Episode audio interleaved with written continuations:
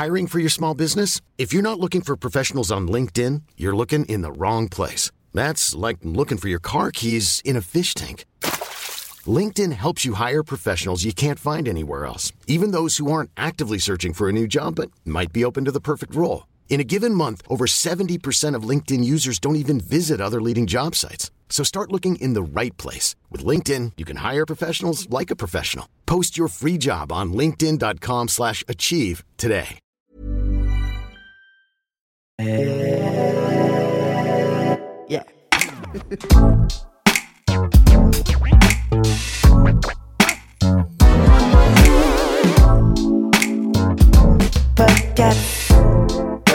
Podcast.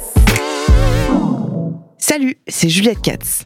Bienvenue dans le Podcast, l'émission qui refuse de se taire.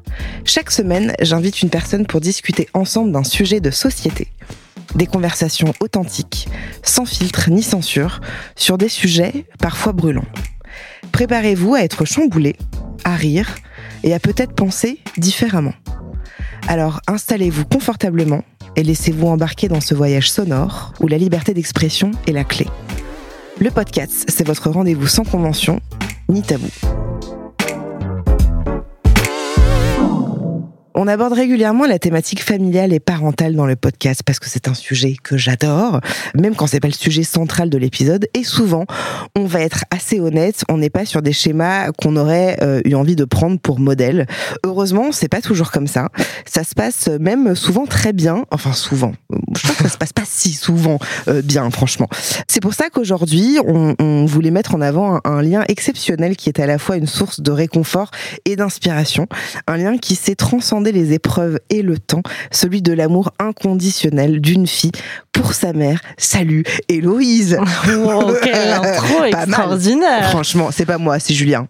Super taf. C'est Bravo, Julien, rédac chef incroyable. Non, vraiment très très bien, très présenté. Salut, ravi d'être avec toi. Ouais, moi aussi. Alors pour remettre un peu euh, in situ, comme on dit, Mhm. Héloïse, moi je te suis depuis pas très longtemps. Je crois que je t'ai découvert sur YouTube.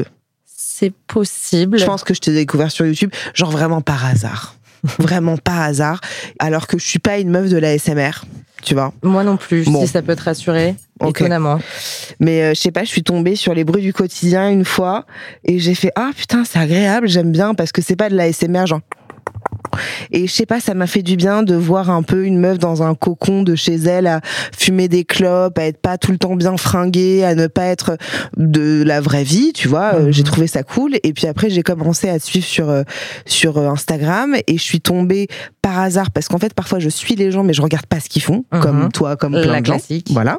Et euh, je suis tombée sur un de tes réels, Reels, Mhm. où tu parles de ta relation avec ta mère, Ouais. qui est d'ailleurs une vidéo qui a fait énormément de vues. J'en suis très très très très fière. 4 millions de vues. 4 millions meuf. Tout de même, un buzz monumental Voilà, dans ma la planète entière. Et- la planète entière, c'est ça.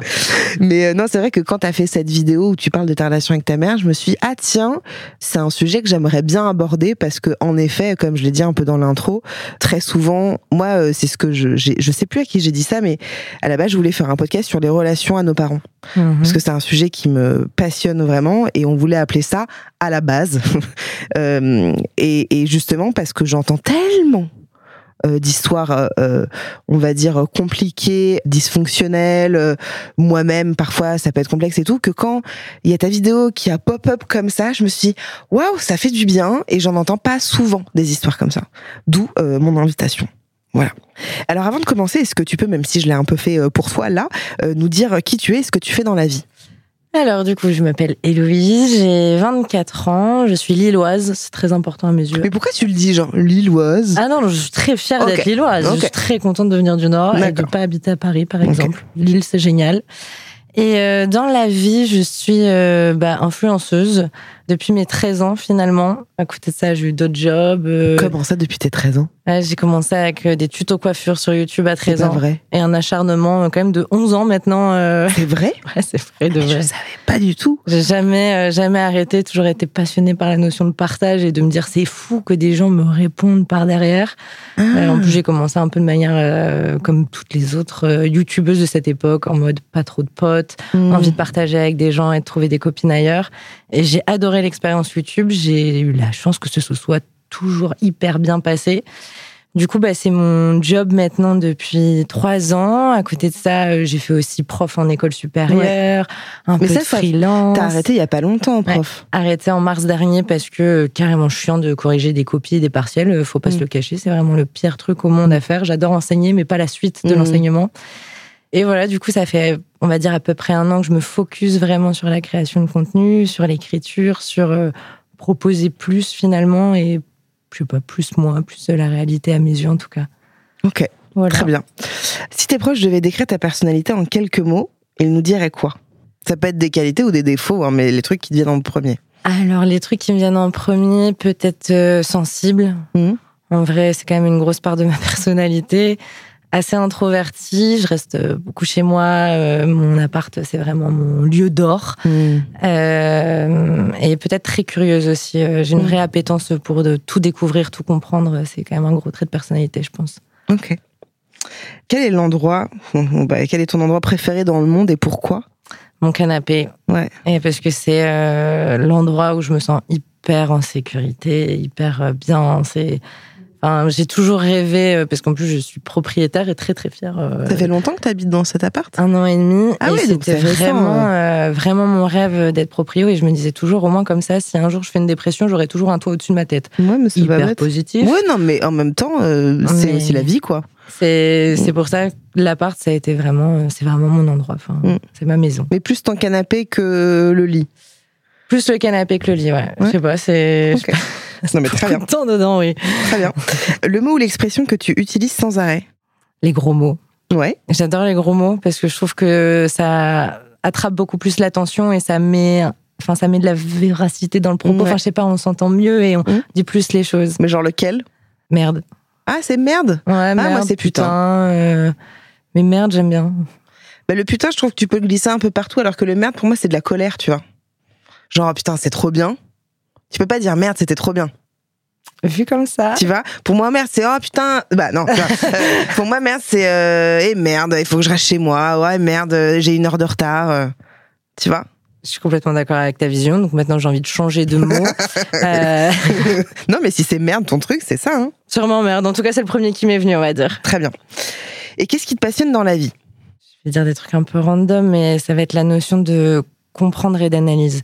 J'ai un besoin de comprendre ce qui m'entoure et ou ce que je suis, mais qui est euh, à un point. euh, je, moi, pff, Ça peut être de, de mon moi intérieur, de me dire euh, qui suis-je, où vais-je, que vais-je, euh, lire des bouquins pour comprendre, mais c'est aussi euh, l'apporter à l'autre. Je suis très passionnée d'humain, je suis euh, ultra intuitive avec les gens. Je, enfin, j'ai plein de trucs un peu.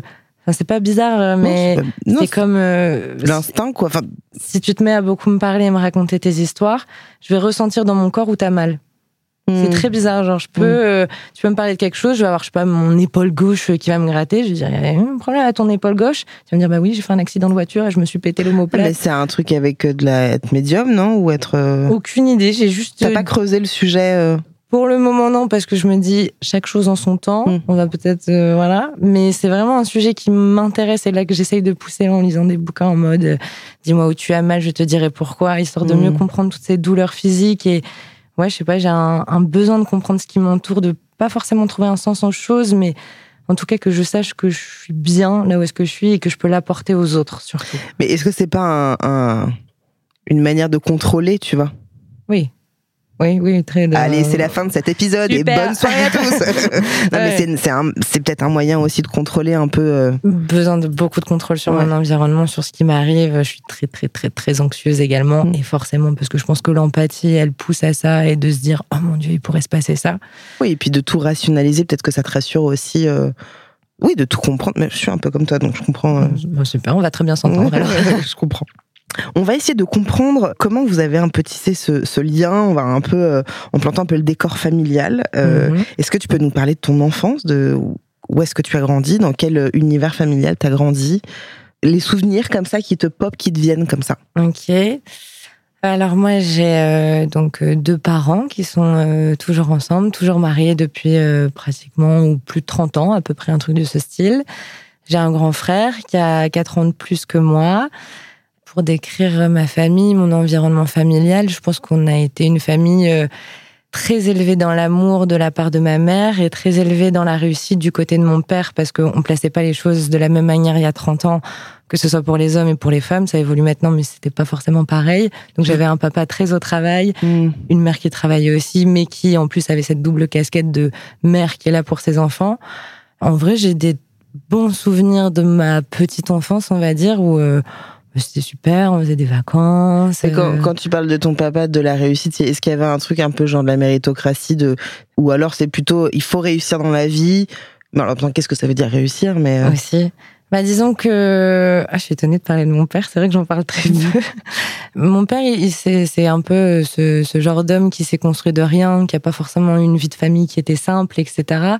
Et qui a vraiment voulu tout se prouver par lui-même, faire les choses lui-même, galérer lui-même, travailler dur, gagner de l'argent et mettre à l'abri sa famille.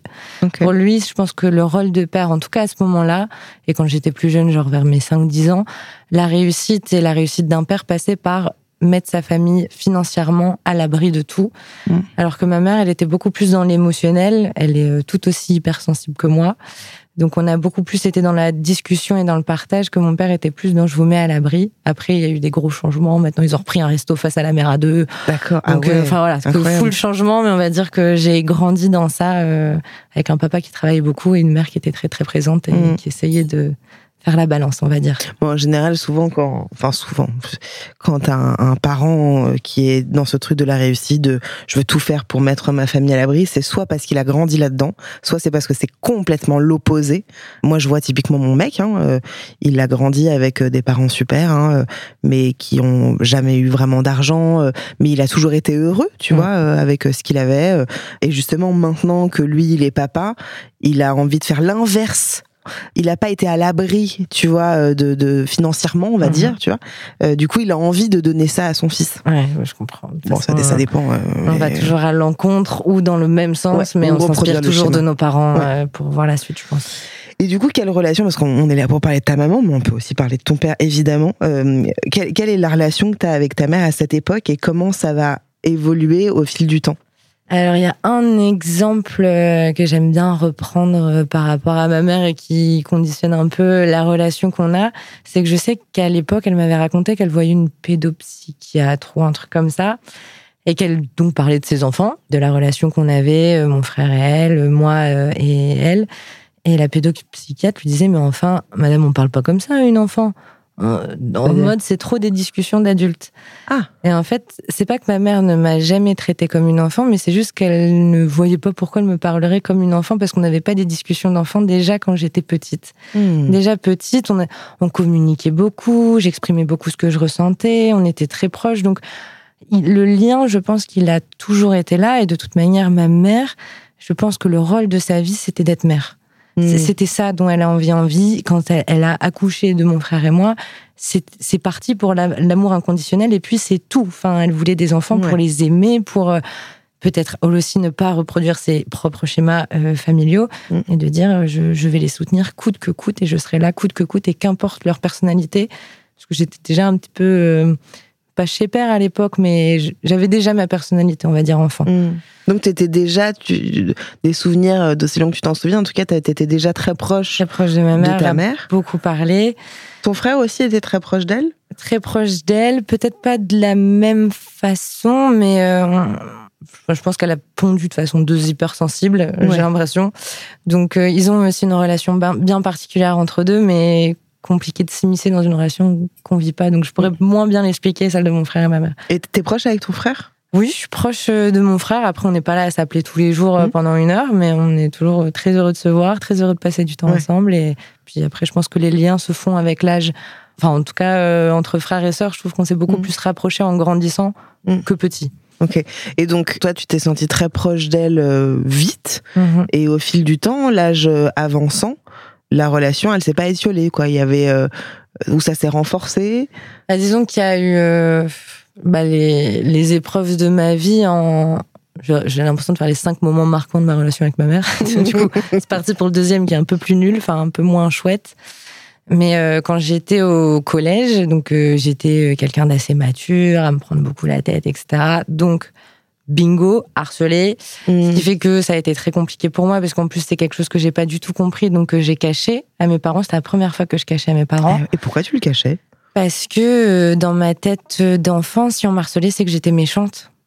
Ah ouais? Ah, t'avais associé ça à ça? Pour moi, il y Oh, avait aucune raison que Ah ouais qu'il se passe ça sans qu'il y ait de raison. Enfin, j'ai une mère qui est très noire ou blanc. Enfin, Mm. c'est pas qu'on vit dans un monde de bisounours, mais on a tellement été élevés dans l'amour que c'était pas logique pour moi. J'avais fait quelque chose. De mal, quoi. Donc forcément, le moment où je me suis effondrée après pratiquement deux ans de toute seule, etc. J'ai une mère qui m'a mais euh, entourée et qui m'a dit je suis là, tu ne mangeras plus seule le midi, etc. Mm. Mm. Oh. Enfin bref, j'étais euh, entendue. Mm. Et ça, ça a été euh, quand même déjà une première partie très forte. On a déménagé, super, on va dire. Et sauf que ben un harcèlement, c'est pas si simple de s'en remettre quand on est petite et qu'on quel très jeune. C'était de mes 7 à mes 11 ans. Ouais, quand même, quoi. Une période très marquante quand Ouais. on grandit, donc forcément quand on baigne dans ça, pas forcément euh, Mm. très simple. Et du coup, en fait, après ça, j'ai décidé que l'anorexie, ça serait super. Ok. Mais alors, juste avant de parler de Mhm. ça, de tes 7 à tes 11 ans, t'as des potes? Non. T'as pas de potes Non, du tout. T'as pas. Bon, il y a de l'harcèlement, d'accord, mais parfois, on peut quand même vivre de l'harcèlement et pourtant avoir aussi des amis dans, dans, dans le réconfort et tout. Toi, t'as pas ça. Pas du tout. Mais parce que peut-être que t'en as peur aussi. Je pense que j'ai eu très peur des gens, j'ai eu très peur de l'effet de groupe et je j'avais l'impression, et en tout, enfin, de toute façon ça, ça représente un peu toute ma scolarité, qu'elle soit même jusqu'en études supérieures, que le groupe ne me conviendra jamais. Parce que euh, tu peux pas défendre les gens quand tu fais partie d'un groupe. Tu es obligé d'être d'accord avec tout le monde. Ouais, c'est pas faux. Et, et quand tu es en primaire, c'est ou t'es l'harcelé ou t'es l'harceleur. Mm. Et moi, je pouvais pas me taire. Donc, euh, même si je me faisais harceler, je, déf- je défendais les autres qui ne me défendaient pas Mm. mais j'avais besoin d'être un bouclier. Enfin, je, je, Mm. je me suis foutue là-dedans. En vrai, j'aurais pu euh, rejoindre le groupe et ça se serait peut-être très bien passé et tout, mais c'était pas possible. Je pouvais pas faire de mal et je supportais pas qu'on en fasse. Donc, euh, Mais et, et de tes 7 à tes 11 ans, t'as été persuadé pendant tout ce temps-là que tu te faisais harceler parce que t'avais fait quelque chose de mal ouais. ou ah, pendant tout ce temps-là? Pendant en tout cas les deux trois premières années. C'est long quand même hein, de Ouais, croire ça. euh. C'est hyper long. euh, Et ça a dû être dur pour toi parce que t'as dû chercher le truc de mal que tu as fait. Ouais. Et du coup, j'imagine que t'en trouvais pas, donc t'as dû en inventer. mhm. Enfin, Et après, tu, tu trouves des prétextes d'enfant, parce que je suis pas belle, parce que je suis pas gentille, parce que tout ça. Enfin, là, ça va pas aussi loin quand t'es quand t'es aussi petit. Donc, euh, mais en tout cas, le fait d'avoir une réaction de ma mère qui était la seule personne qui a réagi, parce qu'en plus j'ai alerté. Enfin, j'en ai parlé aux profs, ma mère a été en Ah ouais. parler aux profs, etc. C'est des histoires de filles. mais Ma mère a vu la incroyable ça souffrance. quand même, ce Elle a dit, Putain, mais dès, dès, dès, dès cet âge-là, le sexisme est là quand même, c'est quand même assez fou. Hein. Ouais. Mais donc ta mère, tu lui en parles au bout de combien de temps? Je pense, deux, trois ans. Ouais, donc 9, 10 ans, Ouais. quoi. Et à ce moment-là, tu sens que ta mère, elle est en soutien plus plus? Elle est en soutien plus plus, et puis je pense que ça doit peut-être référer aussi à des choses en elle. De dire, oh putain, il Mhm. arrive ça à ma fille, je l'aime, je veux qu'elle Mhm. s'épanouisse, et là, c'est. euh, Enfin, là, j'ai Mhm. pas de contrôle dessus. Donc, je me souviens juste qu'elle m'a dit, mais tu, tu ne mangeras plus jamais seule, tu vas manger avec moi le midi ou avec ton frère, mais on te retire de la cantine. Je pense que déjà, ça, qu'elle ait bien réagi, c'est quand même un ciment qui veut dire, je peux te faire confiance et je peux te parler. Elle a pas, elle a pas eu de comportement qui n'a pas été dans mon sens. Par exemple, je sais pas, elle aurait été voir euh, l'école sans mon accord. Bah, ça m'aurait pas été parce que, Mhm. enfin, c'était pas ça que j'attendais comme réaction. Je voulais juste de l'écoute. Bah, elle t'a cru, elle t'a entendu tout de suite, quoi. C'est ça qu'il fallait. Et donc, est-ce que tu la vois, enfin, c'est un peu bizarre comme question, mais est-ce qu'à ce moment-là, tu la vois euh, toujours comme ta maman ou alors tu la vois aussi comme une amie?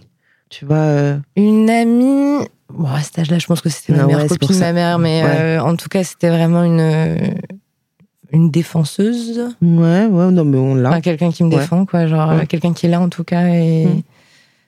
un repère. Ouais. Et donc là, tu me parlais, euh, tu nous parlais tout à l'heure de, de cette, cette période d'anorexie. Est-ce que tu peux nous en parler un petit peu? À quel moment ça arrive? Pourquoi? Alors, l'anorexie, vaste sujet psychanalysé par psy, donc franchement, j'ai un discours là-dessus qui est du béton. Donc, j'ai très mal vécu mon harcèlement où je n'avais aucun contrôle. Je me suis donc foutue dans un contrôle total jusqu'au point de ma propre alimentation. J'étais très mince à la base, je suis devenue très maigre. On fait partie d'une famille où on ne voit pas les gens grossir ou mincir. Donc ça n'a pas forcément été vu, alors que c'était un vrai cri euh, de ça va pas, je suis pas passée au-dessus de mon harcèlement, ça va toujours pas, je comprends pas comment avoir mal. Donc mon cri de détresse, je l'ai fait à un prof de sport, en fait. Qui à 11 ans? Ah, non, là, je devais avoir 13-14 ans. J'ai mis deux ans pour, euh, on va dire, ressortir le mal. Hmm. De dire, en fait, j'ai pas du tout bien vécu cet harcèlement. Donc, ça a hmm. pris deux ans pour faire la cocotte minute. Hmm. J'en ai parlé à un prof, j'en ai parlé à l'infirmière qui appelait ma mère. Mais qu'est-ce que tu as dit à ce prof? J'ai dit, ça va pas du tout, je mange jamais, je suis fatiguée, j'en peux plus. Enfin, je, n'en peux plus et en fait, personne ne le voit, donc je vais le dire que ça va pas parce que là, ça va vraiment pas. Et donc, euh, ma mère était mais, euh, dévastée.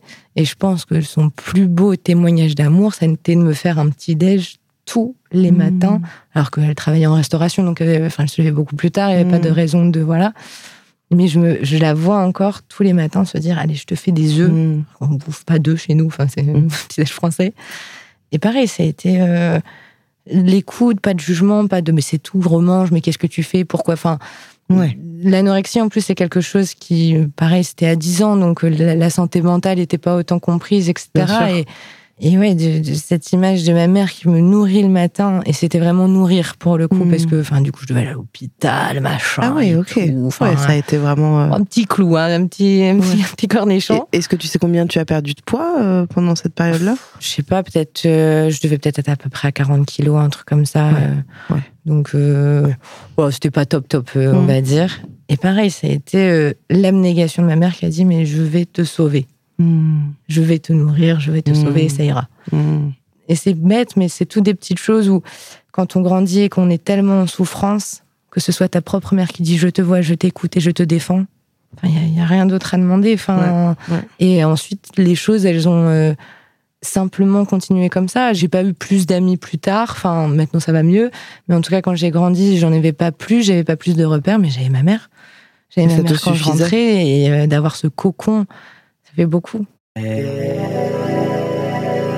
On va marquer une petite parenthèse qui est qui sera désormais du coup notre nouvelle parenthèse dans, dans le podcast, mhm. euh, dans le podcast. Pourquoi j'ai repris cette habitude d'appeler ça un podcast? Non, c'est le podcast. Je ne ça s'appelle podcast maintenant. Bah donc ouais. euh, ça me paraît tellement évident. Bah ouais. Ça s'appelle Donne ta langue aux cats parce que je m'appelle Juliette Katz. Mhm. Voilà, c'est vraiment le moment mégalo. Devant toi, il y a des petites cartes sur lesquelles sont inscrites des émotions qui vont te permettre de parler de toi. C'est pas forcément en lien avec le sujet, hein, tu, tu, vas voir. Ces émotions, elles sont réparties en cinq grandes familles que l'on appelle des pôles émotionnels. Il y a la joie, la peur, la colère, la tristesse et le dégoût. Ton rôle, c'est de, de choisir un pôle. Tu vas être attiré par un pôle naturellement et tu vas prendre le tas. Ouais. tu peux y aller, hein pendant que je te parle. Vraiment celui qui t'inspire euh, le plus comme ça, d'un coup. Ne réfléchis pas trop. Et puis, tu vas euh, prendre une carte au hasard. La première qui t'arrive comme ça, tu la prends euh, et tu peux la regarder. Il y a un petit bonhomme normalement. Alors déjà, c'est quoi le pôle que tu as choisi? Effrayé, peur. Peur, ok. Et donc là, c'est effrayé. Est-ce que tu peux nous décrire un peu le, le dessin qu'il y a? Alors c'est une petite image avec un bonhomme qui court très très très très vite et une main avec des longs ongles un peu menaçantes au-dessus. Ok. Et euh, c'est écrit terrifié, tourmenté. Ok. Donc l'idée c'est de nous dire ce que ça t'évoque, mais genre comme ça, vraiment la première euh, première chose que ça t'évoque sans réfléchir. Bah c'est simplement du coup l'harcèlement, je mmh. dirais. Mmh. De la peur de tout ça, la peur des autres, la peur de enfin, c'est vrai que je suis quelqu'un de très anxieuse, donc c'est ma carte en fait. Je vais repartir avec. C'est ça, tu peux la mettre dans ton sac. ça, tombe plutôt juste.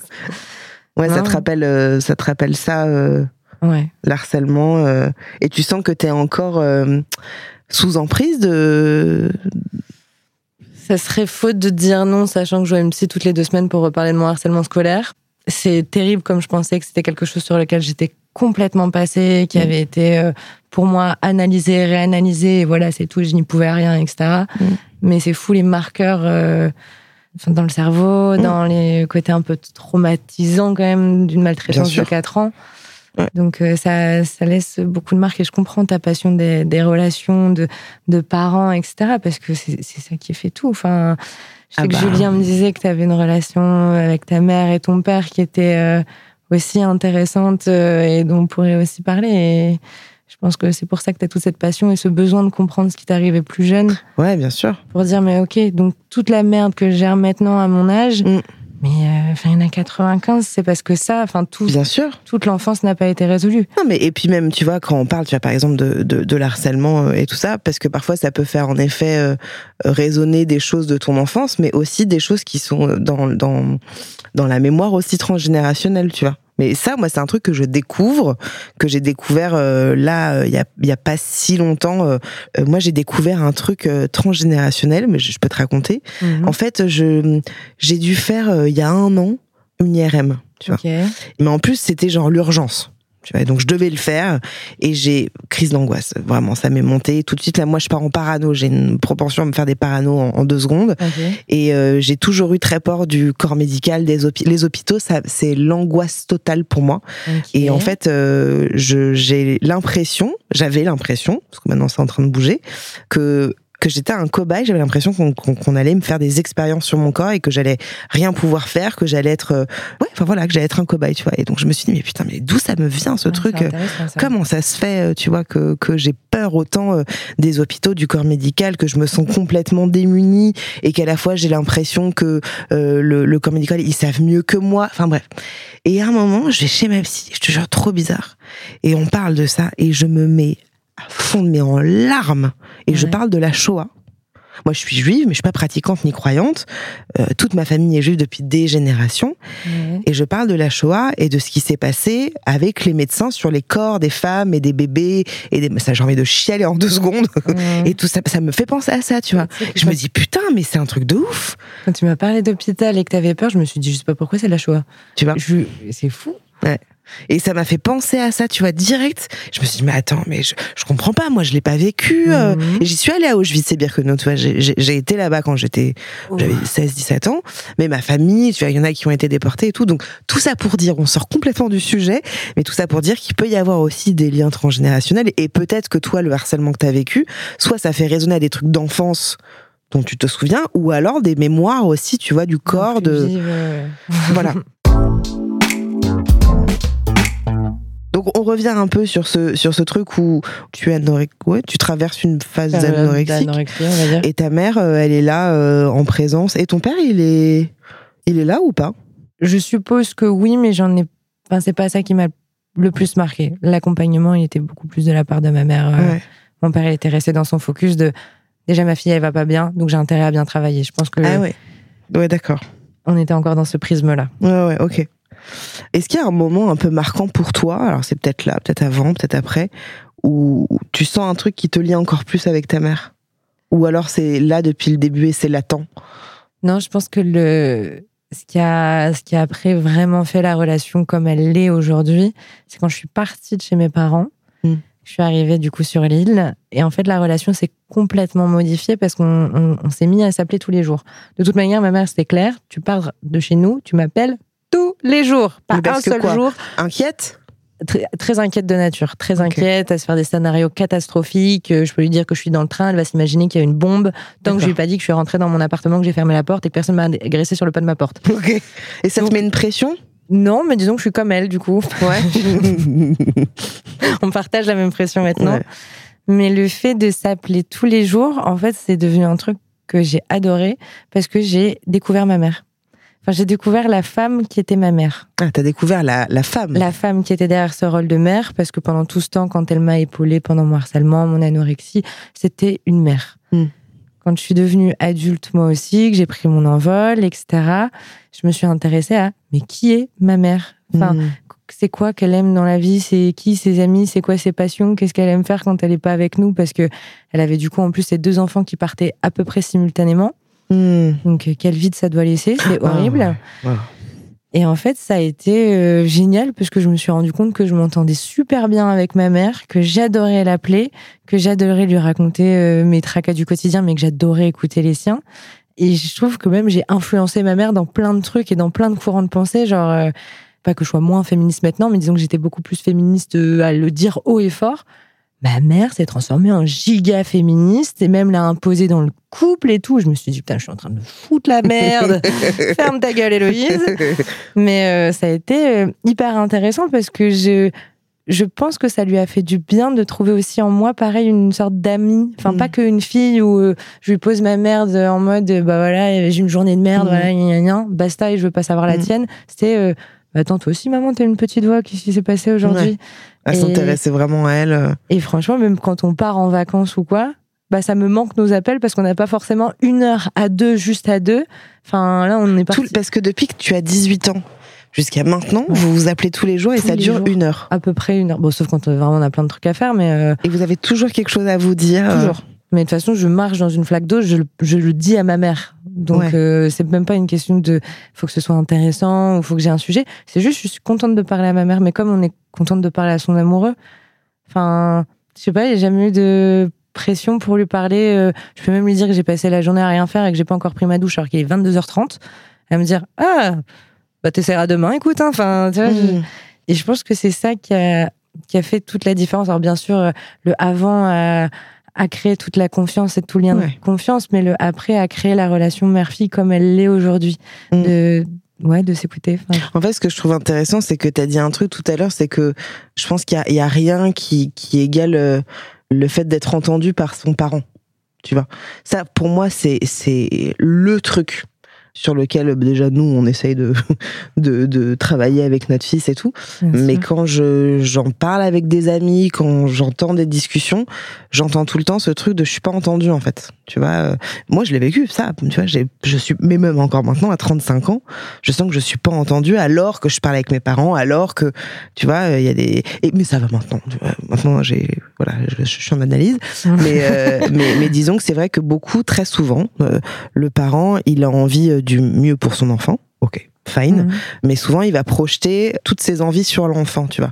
Genre, euh, bah t'es ma fille, euh, moi je suis médecin et je rêve que tu fasses médecine. Bah du coup si tu fais pas médecine, bah t'as un peu échoué, tu vois, tu vois ce que je veux dire? Et donc ça fout une pression énorme tout ça. Et je trouve que là dans ce que tu tu relates, c'est que ta mère, elle a été très dans un truc de d'être à sa place en fait, tu vois? Ma mère, si elle était sur le podcast, elle dirait mais de toute façon moi j'ai fait des enfants pour les aimer, c'est tout. Mmh. Ouais elle n'a pas, elle a pas réglé nos comptes avec nous. Enfin, mm. elle n'a pas réglé ses comptes avec nous. En fait, elle n'a pas essayé de que je vive une vie qu'elle aurait rêvé d'avoir. Je, sais, sais même pas ce qu'elle aurait eu comme destin pour moi, mais je pense qu'elle est juste contente que je sois épanouie à ma façon. mais, et puis même au-delà de ça, c'est que quand tu lui as dit que ça n'allait pas, elle t'a pas dit non mais Louise, tu t'abuses un peu quand même, franchement. Non mais ah, ça aurait euh, été terrible. Enfin là, ça aurait fait une fracture. Euh, pas possible dans la confiance, dans, euh, mais même quand je rentre chez moi, personne m'entend. Enfin, ça, je pense que ça. Oh mon dieu. Il y a des gens de ta famille comme ça où, euh, où oh, t'abuses, franchement, t'exagères, euh, ou il n'y a pas? Je suis pas forcément euh, la plus proche du monde avec la famille extérieure, entre guillemets, donc pas le, le noyau, le noyau dur, on va dire. Donc j'ai jamais eu le, vraiment le besoin d'en parler. Enfin, je sais pas, j'ai jamais eu une relation qui a fait que je voulais en parler ou que ça me semblait intéressant ou pertinent d'en parler avec eux. Sinon, je pense que j'aurais eu ce genre de réaction, mais c'était. Et je me demandais, du coup, toi qui es très très proche de, de ta maman et qui est très proche aussi de la femme, est-ce que tu as été au milieu euh, de, de, de leur couple? Est-ce qu'elle elle a pu te dire des choses sur ton père euh, où avais, que tu n'avais pas à savoir ou, ou des choses que, même pas avec ton père, tu vois, mais des choses où tu as envie de dire Oula, maman, ça c'est tes histoires Non, non. Enfin, c'est vrai que des fois. Enfin, t'as souri quand j'ai parlé de ça. un petit peu souri, j'avoue. non, non, non. Je, moi, je suis très contente, mais on sait quand même se poser des limites. On n'est pas en mode, euh, enfin, je sais pas euh, si je lui raconte pas les positions sexuelles que je fais avec mon mec, quoi. Mm. Et elle me raconte pas les positions sexuelles qu'elle fait avec mon père. Mm. Par contre, euh, qu'elle me dise, ah, en ce moment, je sais pas, ça va pas avec ton père, si c'était le cas, je l'entendrai. Enfin, est-ce que, tu aurais envie d'appeler ton père pour essayer de régler le truc? Non, parce que de toute manière, c'est parce qu'elle attend de ma part. Et si elle l'attend Ah bah, bah, ça c'est pas mon rôle. Ok. Et puis je lui permettrai, enfin elle ne se le permettrait pas et je ne lui permettrai pas non plus. Euh. Après on a, on, a bien mis nos limites. Par exemple, euh, je, ma mère a ma localisation. Mhm.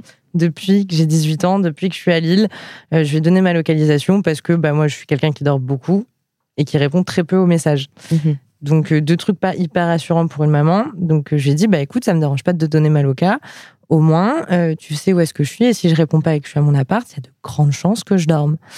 Et euh, une fois, elle m'a dit, euh, elle me demandait ce que je faisais la veille. J'avais pas envie de dire ce que je faisais la veille, donc j'ai dit que j'étais chez moi. Elle m'a dit non, c'est pas vrai. Je lui ai dit, écoute, ça, c'est pas possible, maman. Enfin, la limite, elle est là.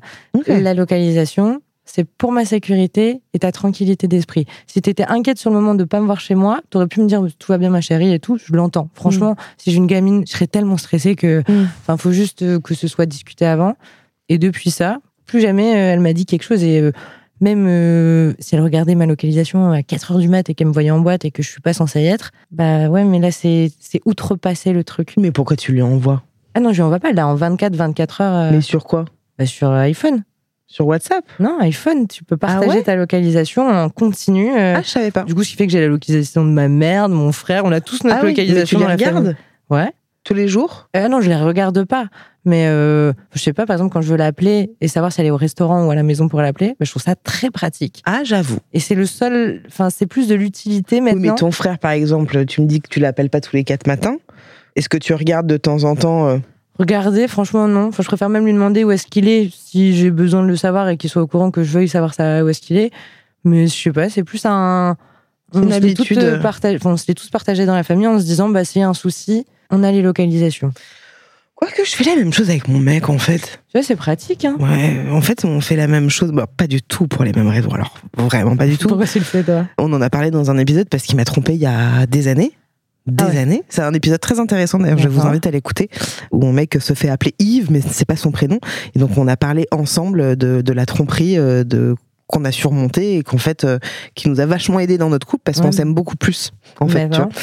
et en fait depuis euh, cette épreuve là où moi j'ai flippé ma race et j'étais vraiment pas rassurée et tout on a gardé ce truc de localisation à la base moi c'était pour me rassurer pour savoir s'il était pas avec une meuf Mhm. et en fait, maintenant, c'est juste savoir où tu es sur la route. Ou quand je suis à Paris et que je vais rentrer chez moi euh, dans la Drôme, il, il m'envoie juste localisation. Et donc là, je mets ma localisation sur WhatsApp. Ouais. Et donc, pendant 8 heures ou une heure, peu importe, euh, il voit où je suis, tu vois.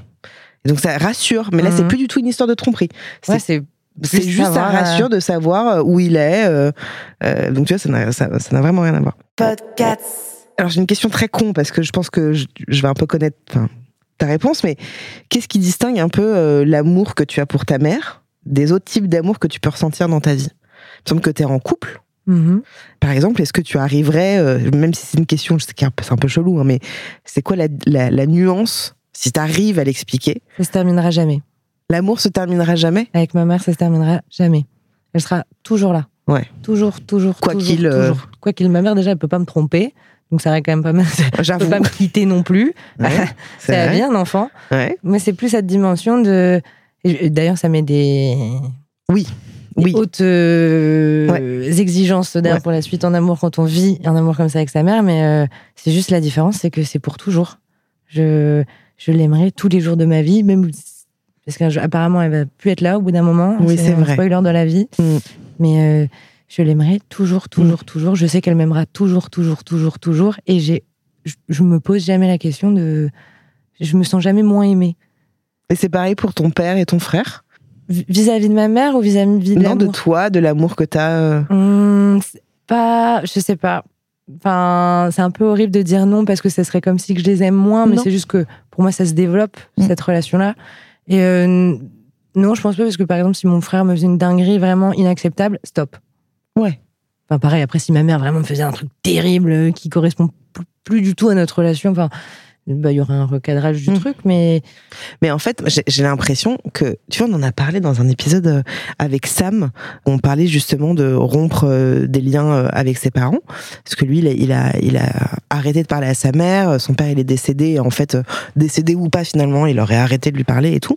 Et à un moment, on, on parle du fait où moi je le dis, moi je suis assez en lien avec le fait que c'est pas parce que c'est la famille qu'on Ah, doit accepter, que parce que on n'arrête pas de, il y avait- il y a quand même hyper cette injonction de parce que c'est la famille, on doit s'aimer. Genre, bah, c'est mon père, je l'aime. De toute façon, c'est comme ça, tu vois. Mm. Euh, et là, j'ai l'impression que dans ce que tu dis, c'est que là, t'aimes ta mère, ok, mais t'aimes la femme, Ouais. t'aimes la personne. ah oui. Et c'est ça en fait qui change tout. Ah oui, bien sûr. C'est, euh, j'ai eu de la chance que cette personne-là soit ma mère.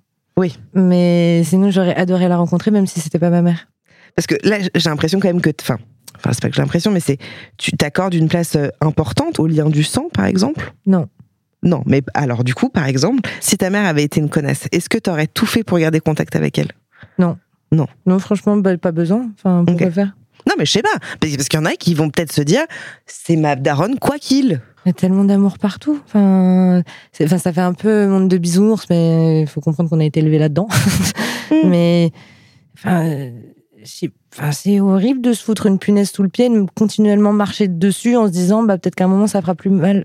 Ça fera tout le temps mal. Enfin, si mm. la relation ne va pas, ça va pas. Et si euh, en plus t'en as parlé par exemple avec ta mère et que ça va pas et qu'elle n'écoute pas et que mais non mais t'as rien compris et tout, bah stop, toi non plus t'as rien compris. Ciao. Mm. Et après c'est soit l'amour prend le, plat, le pas mm. et euh, on s'excuse, on se pardonne et on s'accepte, enfin ou soit stop. Tu penses que l'amour inconditionnel ça peut exister dans le couple? C'est une telle confiance qu'il faut avoir dans l'autre parce que je pense que enfin je pense qu'il vaudrait mieux pas. Parce que tu disais tout à l'heure que du coup, tu as, une haute exigence dans tes relations amoureuses. Qu'est-ce que ça crée comme exigence ou comme méfiance ou euh... bah, Je suis pas du tout quelqu'un qui me laisse aller. Du style, je suis pas forcément quelqu'un qui va euh, m'amouracher en trois mois, six mois, un an. Enfin, je laisse pas. Un an, carrément, tu vas jusqu'à là, d'accord. Bon, normalement, je quitte quand même la relation parce que si pendant un an, je laisse le truc pourrir, bah, il y a quand même un problème de mon côté. Ouais, ouais. Mais enfin, Ouais, genre, je suis pas quelqu'un qui me laisse aller rapidement, mais après, euh, comment je vis ces hautes exigences euh, en amour, euh, c'est que je vais avoir besoin de beaucoup d'attention. Enfin, c'est, je sais pas comment le dire, mais si ma mère fait mieux, je vois pas à quoi tu sers. ah ouais?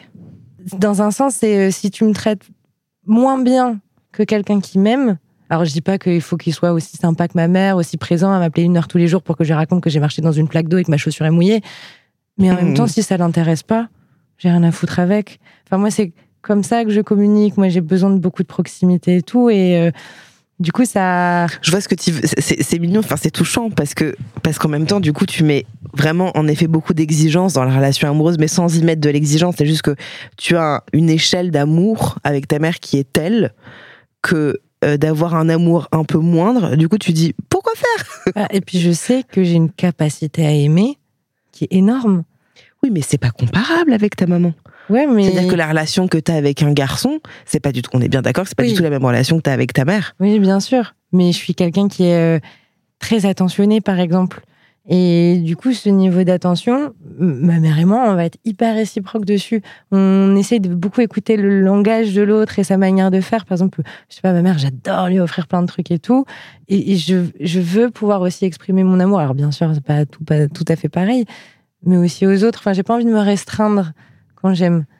Et j'ai pas envie que l'autre se restreigne non plus. Enfin, j'ai j'ai besoin de beaucoup de Et en même temps, paradoxalement, tu dis, je n'arrive pas à lâcher prise. Ah, parce que quand, euh, quand j'aime, j'aime. Enfin, comme tout le monde, hein, bien sûr, une fois qu'on on baisse notre barrière, euh, on y va et on y va profondément, mais.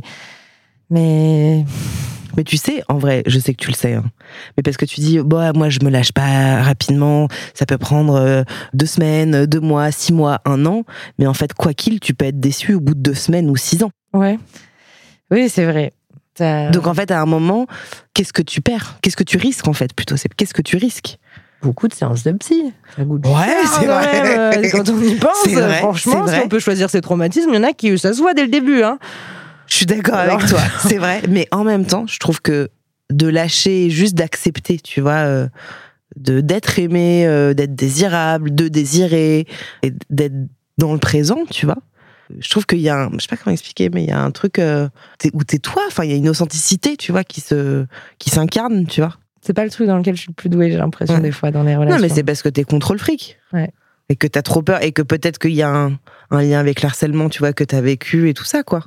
Sûrement. La peur de se montrer, la peur d'être soi-même. Oui, la peur d'être abandonné aussi. Donc, du coup, tu mets une barrière parce que machin, là, là, là. Euh, on connaît le sujet. Le train-train quotidien de presque tout le monde, j'ai l'impression, c'est terrible. Ouais, ouais, ouais. C'est vrai que c'est. Moi, j'ai pas du tout le même rapport avec mes parents, euh, en tout cas avec ma mère, euh, que toi, tu as avec ta mère. Euh, mais tu je... décrirais comment ta relation?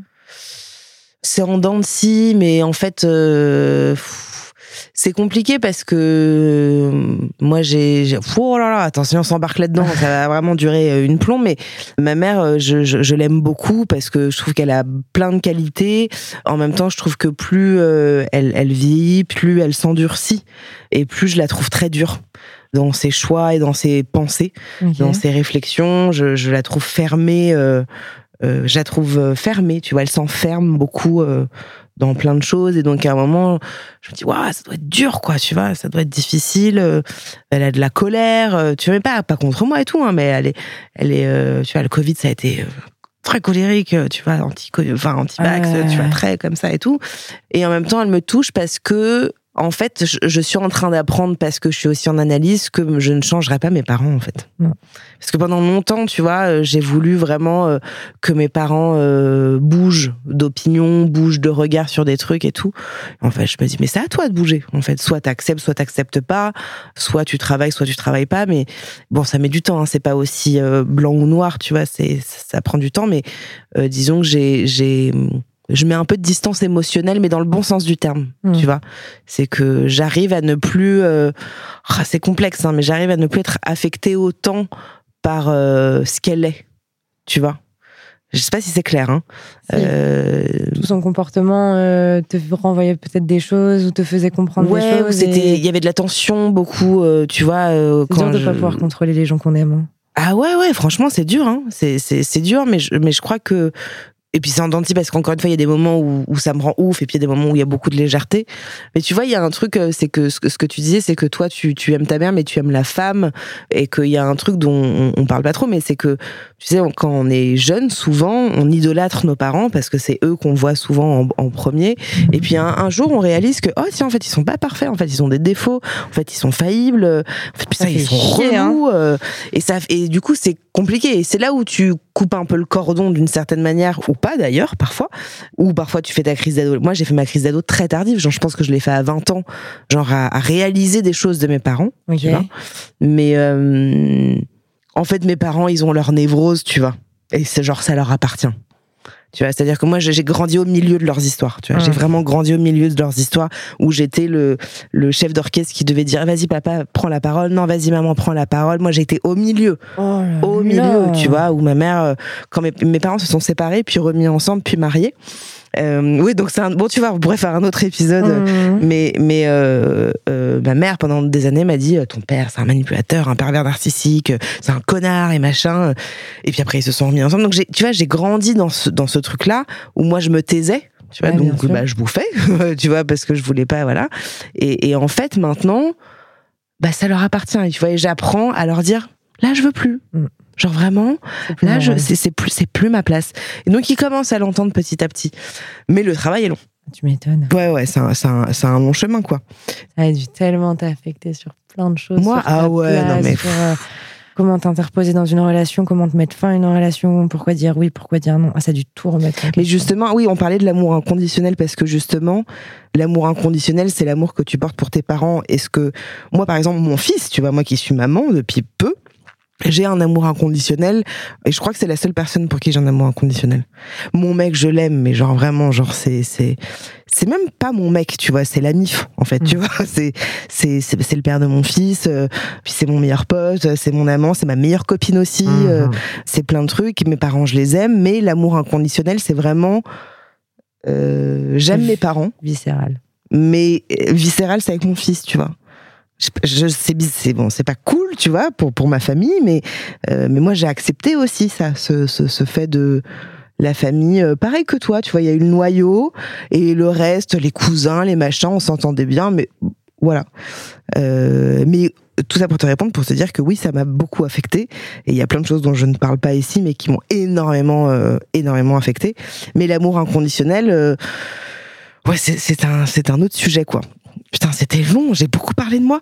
Euh, mais en tout cas, ça pour dire que l'amour qu'on peut avoir avec nos conjoints, conjointes, pour moi, il est très différent.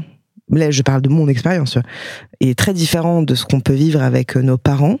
Et moi, je recherche pas du tout. Et c'est ça, en fait, peut-être, euh, faudrait que tu bosses là-dessus, entre guillemets, que psy que je ne suis pas. euh, de, moi, je recherche pas du tout la relation que j'ai avec mes parents, avec mon mec, tu vois je cherche une relation à part entière, euh, un autre? Ouais, après, je cherche pas non plus une relation comme avec ma mère, avec mon mec. Et heureusement, parce qu'en effet, oui, je pourrais aller voir, euh, enfin, continuer de voir ma psy, mais sur ce sujet en particulier. C'est juste que je pense qu'avoir cet amour-là dans la vie, quand on a grandi avec, ça permet aussi de beaucoup se protéger. De, de savoir euh, qu'on a, il y a des choses qu'on ne peut pas accepter, qu'il y a des choses qu'on doit exiger aussi des autres et que le respect à l'autre. euh, Enfin, je pense que quand on grandit avec une mère qui ne nous respecte pas, qui ne nous écoute pas, qui nous dénigre, etc., c'est quelque chose qu'on va beaucoup plus facilement accepter dans un second lieu, parce que de toute Oui, manière, ta propre mère l'a fait. Oui, c'est juste. Pourquoi ce, ce petit mec qui n'est même pas ta mère pourrait pas te le faire Que quand à l'inverse, on a été respecté, on a été écouté, etc. Oui, t'as envie de etc., faire. Dans ce Euh, cas-là, bien ouais. sûr que mon mec, il va m'écouter, me respecter et surtout pas me dénigrer. Enfin, c'est Mm. plus dans ce sens où je recherche une relation similaire, mais dans, dans la bienveillance, dans tout ça. Après, euh, Et avec tes amis, comment ça se passe? Est-ce que t'as t'as- t'as des Euh. relations euh, un peu inconditionnelles où t'as un amour, euh, enfin peut-être pas inconditionnel, mais un amour très très très fort euh, Hum, L'amitié, c'est quelque chose qui se règle depuis 3-4 années. Donc, euh, pour moi, c'est pendant 3-4 ans euh, qu'on crée une relation euh, amicale extrêmement forte. Enfin, les choses prennent du temps. Une meilleure amie en, en deux mois, c'est pas une meilleure amie, enfin, c'est une super copine, mais euh, Mm. l'amitié prend du temps. Donc, mais en tout cas, on, se dirige vers quelque chose comme ça. Enfin, je suis pas du tout quelqu'un qui est en conflit avec les gens. Je suis jamais en conflit avec mes parents, jamais en conflit avec mon mec, jamais en conflit avec mes potes. Enfin, Parce que tu, tu évites le conflit peut-être? Non, je mise sur la stabilité. Et pour moi, il y a, Ah ouais. il y a très peu de conflits à avoir en vrai. Enfin, je vois Mm. même pas les conflits que je pourrais avoir avec mes potes. Enfin, si je m'embrouille avec toi, c'est qu'il y a un problème. Ah ouais? Bah ouais. bah, Peut-être qu'on est en désaccord en fait et qu'on peut s'embrouiller sans, sans se détester. Genre Tu vois? sur quoi? Je sais pas. Je sais pas si t'as un parce que pour moi vraiment je me suis jamais pris la tête. Ah Même ouais? avec mon mec, on a, on a fêté notre première embrouille pour nos un an. Et encore c'était vraiment une très petite embrouille, mais je suis pas du tout du tout quelqu'un dans le conflit. Je- après je ne supporte pas ça, c'est vrai. Ah, tu supportes pas le conflit Mais Mais tu l'évites un peu du coup. Ou bah, c'est. je sais pas avec mes potes je me dis euh, normalement ils font rien de méchant envers moi, donc il y a pas de raison. que Mais t'es jamais déçu de certains comportements Non. Ah ouais T'es jamais vraiment vénère de certains trucs petit cercle. Franchement non. Non, mais moi aussi, hein. Petit cercle de ouf, hein. C'est, euh, j'ai vraiment un petit, petit, petit cercle, quoi. Mais il peut y avoir de la déception, il peut y avoir de la colère, euh, mais c'est. Bon, après, là, ça, on, on sort d'un autre sujet, mais c'est parce que moi, j'ai beaucoup de. Enfin, ça concerne même pas l'autre, tu vois ce que je veux dire? C'est que. Il faudrait que je te donne un exemple. euh, Mais genre, t'as des embrouilles avec ton mec, genre sur des trucs de tâches ménagères, même si vous vivez pas ensemble? Enfin, je sais pas si vous vivez ensemble, mais. Alors j'en ai eu dans le passé, mais pas avec lui. Mhm. Et euh, disons que j'ai- posé très vite ma manière de fonctionner en disant, mais euh, enfin, dans mon ancienne relation, ça a pratiquement été la fin aussi à cause de ça. D'accord. euh, sache que je suis pas ta mère, je ne serai jamais ta mère. Et d'ailleurs, même ma mère, elle ne nettoie pas de ma merde. Enfin, je sais pas, bref. Mhm. Non, en vrai, on parle beaucoup. Enfin, si, euh, je sais pas, genre. euh, T'as pas de jalousie, euh, ou lui non plus, ou. non, pas plus, pas plus que ça. Bah, après, Ils se sont rencontrés d'ailleurs? mes parents et lui? Ouais. Ouais, ouais, on est parti il y a une semaine à l'île de Ré. euh, six, euh, Ça a dû le stresser de ouf de rencontrer ta mère, non? Non, pas. Non. Après, il s'était déjà rencontré. Après, moi, je fais très vite rencontrer. C'est-à-dire que c'était pas encore mon mec, il avait déjà rencontré ma mère. Ok. Et ma mère m'a regardé en me disant, c'est bon. Genre, vas-y, meuf.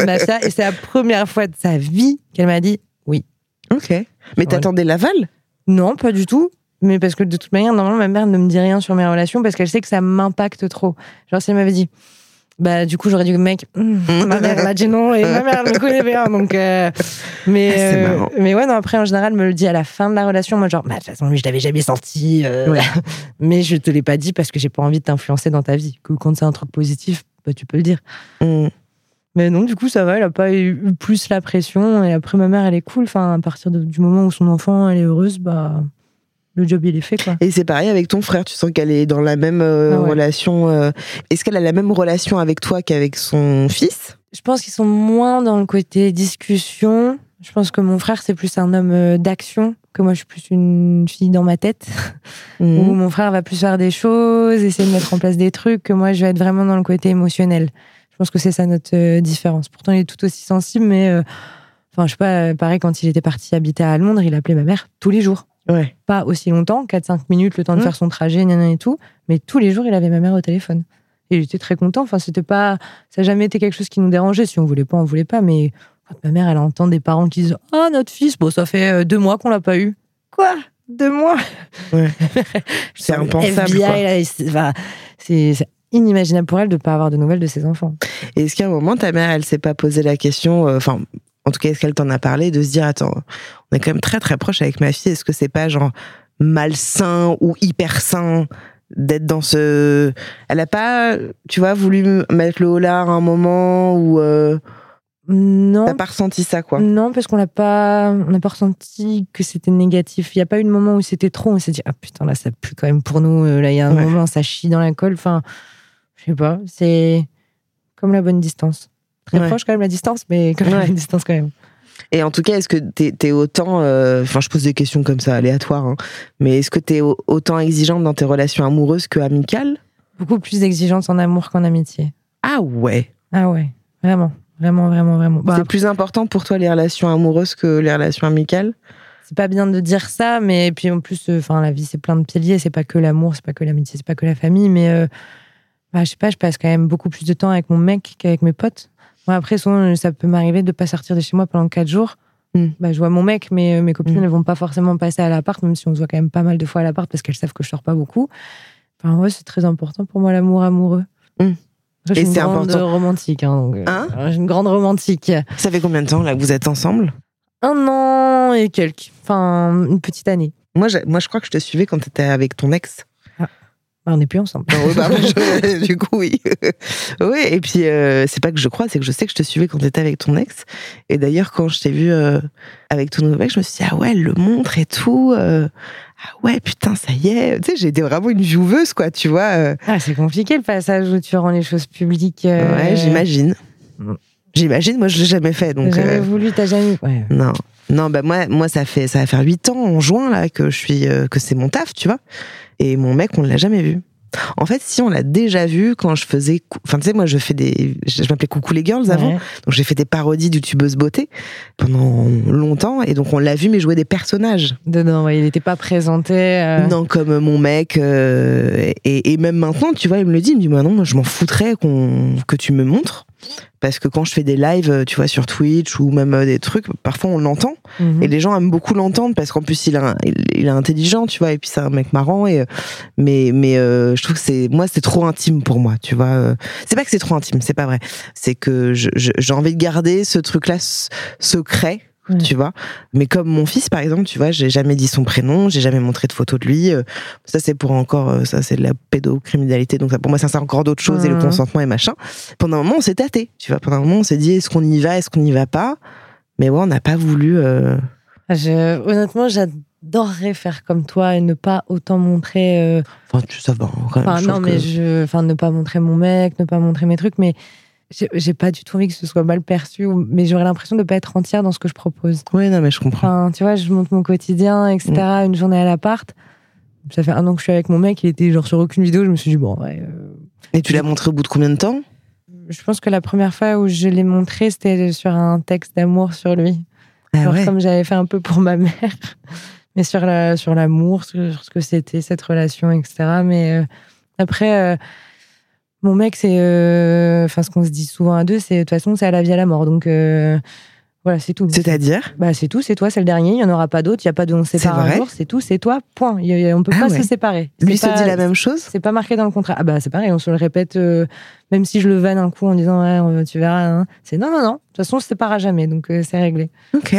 Et vous vous êtes dit, je t'aime, et. Parce que quand tu disais, ouais, j'y vais tranquille, ça peut mettre du temps, là, ça fait plus d'un an que vous êtes ensemble et tu te protèges encore de certains trucs ou pas? Non, mais après, honnêtement, la relation, elle m'a hyper étonnée parce que je suis sortie de, mon ancienne relation. Je me souviens d'appeler ma mère et dire Mais là, maman, c'est terminé pour moi. Pendant cinq ans, minimum, je suis célibataire. Euh, j'ai tellement d'exigences, je sais tellement ce que je veux, ce que je veux pas, dans le couple, dans l'intérieur, dans le partage des tâches ménagères, dans tout ça c'est mort, ça, ça, ça matchera pas. Bon, deux mois plus tard, voilà, euh, une petite application à la flamme, euh, de ci, de là. Et en fait, ça, ça, ça, paraît ultra cucu, mais en vrai, si on connaît, on sait que c'est pas si cucu, mais je me suis dit, c'est bon. Ouais. C'est bon, il n'y a, plus, y a plus besoin de chercher, et ça a été, mais immédiat. Mm. ça va, je lui ai dit il y a pas longtemps, je lui ai dit il y a peut-être trois jours ça, que quand je l'ai rencontré, je suis repartie du Tate, je me suis dit, c'est bon.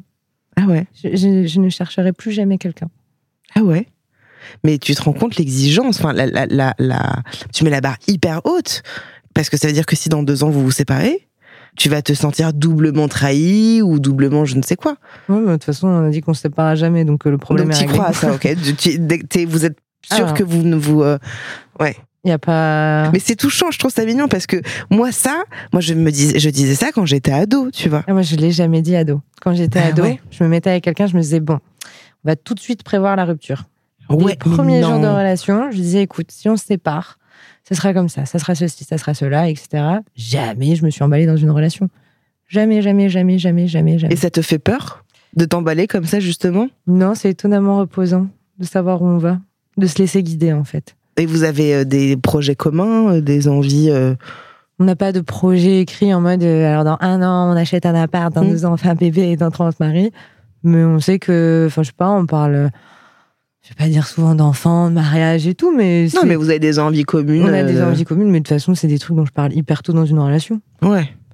Pas non plus au premier date, mais euh, à peu près au deuxième ou troisième quoi, histoire de savoir si le truc peut. Oui, de pas perdre de temps et Voilà, de tout ça. bah, Après, si le mec voulait pas d'enfant, voulait pas se marier, autant le savoir dès le début plutôt que se fréquenter pendant quatre mois pour qu'à la fin ils me disent Hum, en fait pas du tout moi. euh. Mm. Mm. Donc euh, ouais, je sais pas.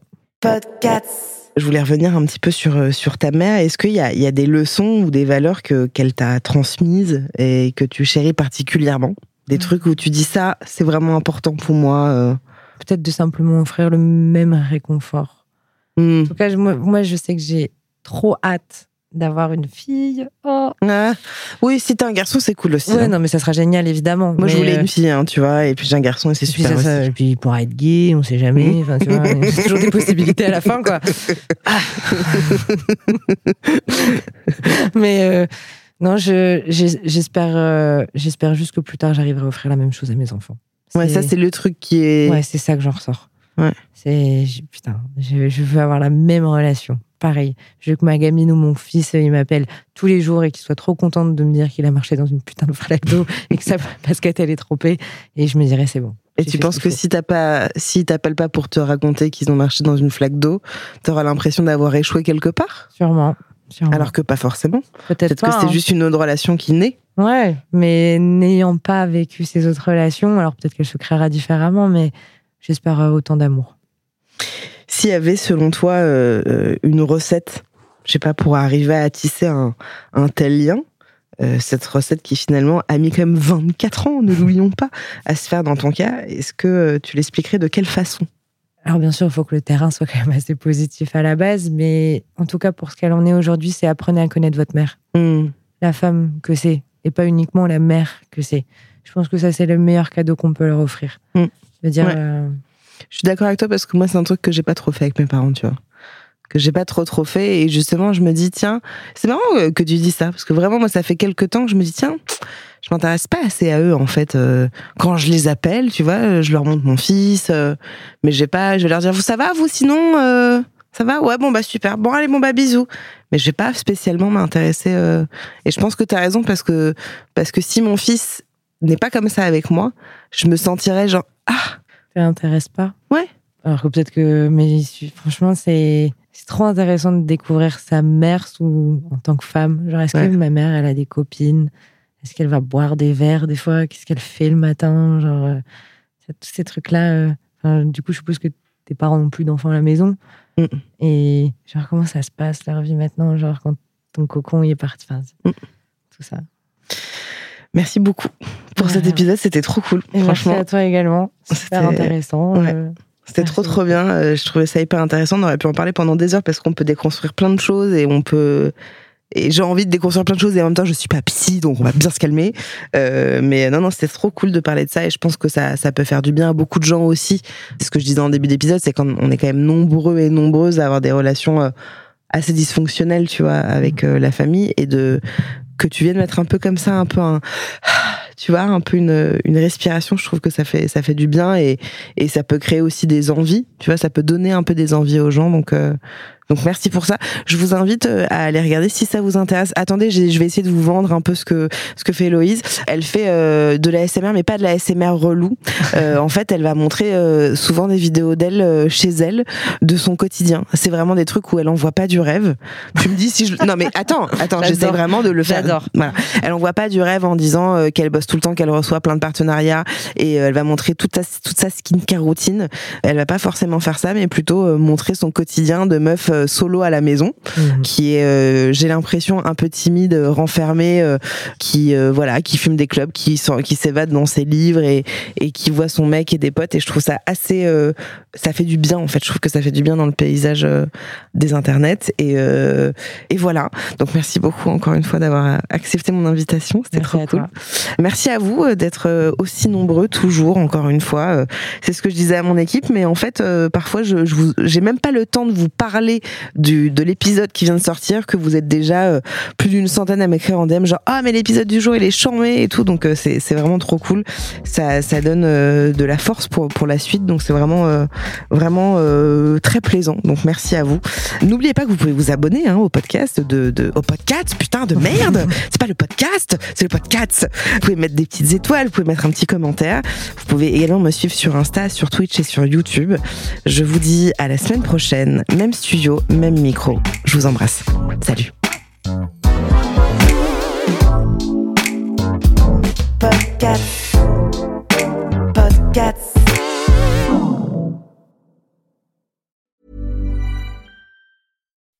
When you make decisions for your company, you look for the no-brainers. If you have a lot of mailing to do, stamps.com is the ultimate no-brainer. Use the Stamps.com mobile app to mail everything you need to keep your business running with up to 89% off USPS and UPS. Make the same no brainer decision as over 1 million other businesses with Stamps.com. Use code PROGRAM for a special offer. That's Stamps.com code PROGRAM.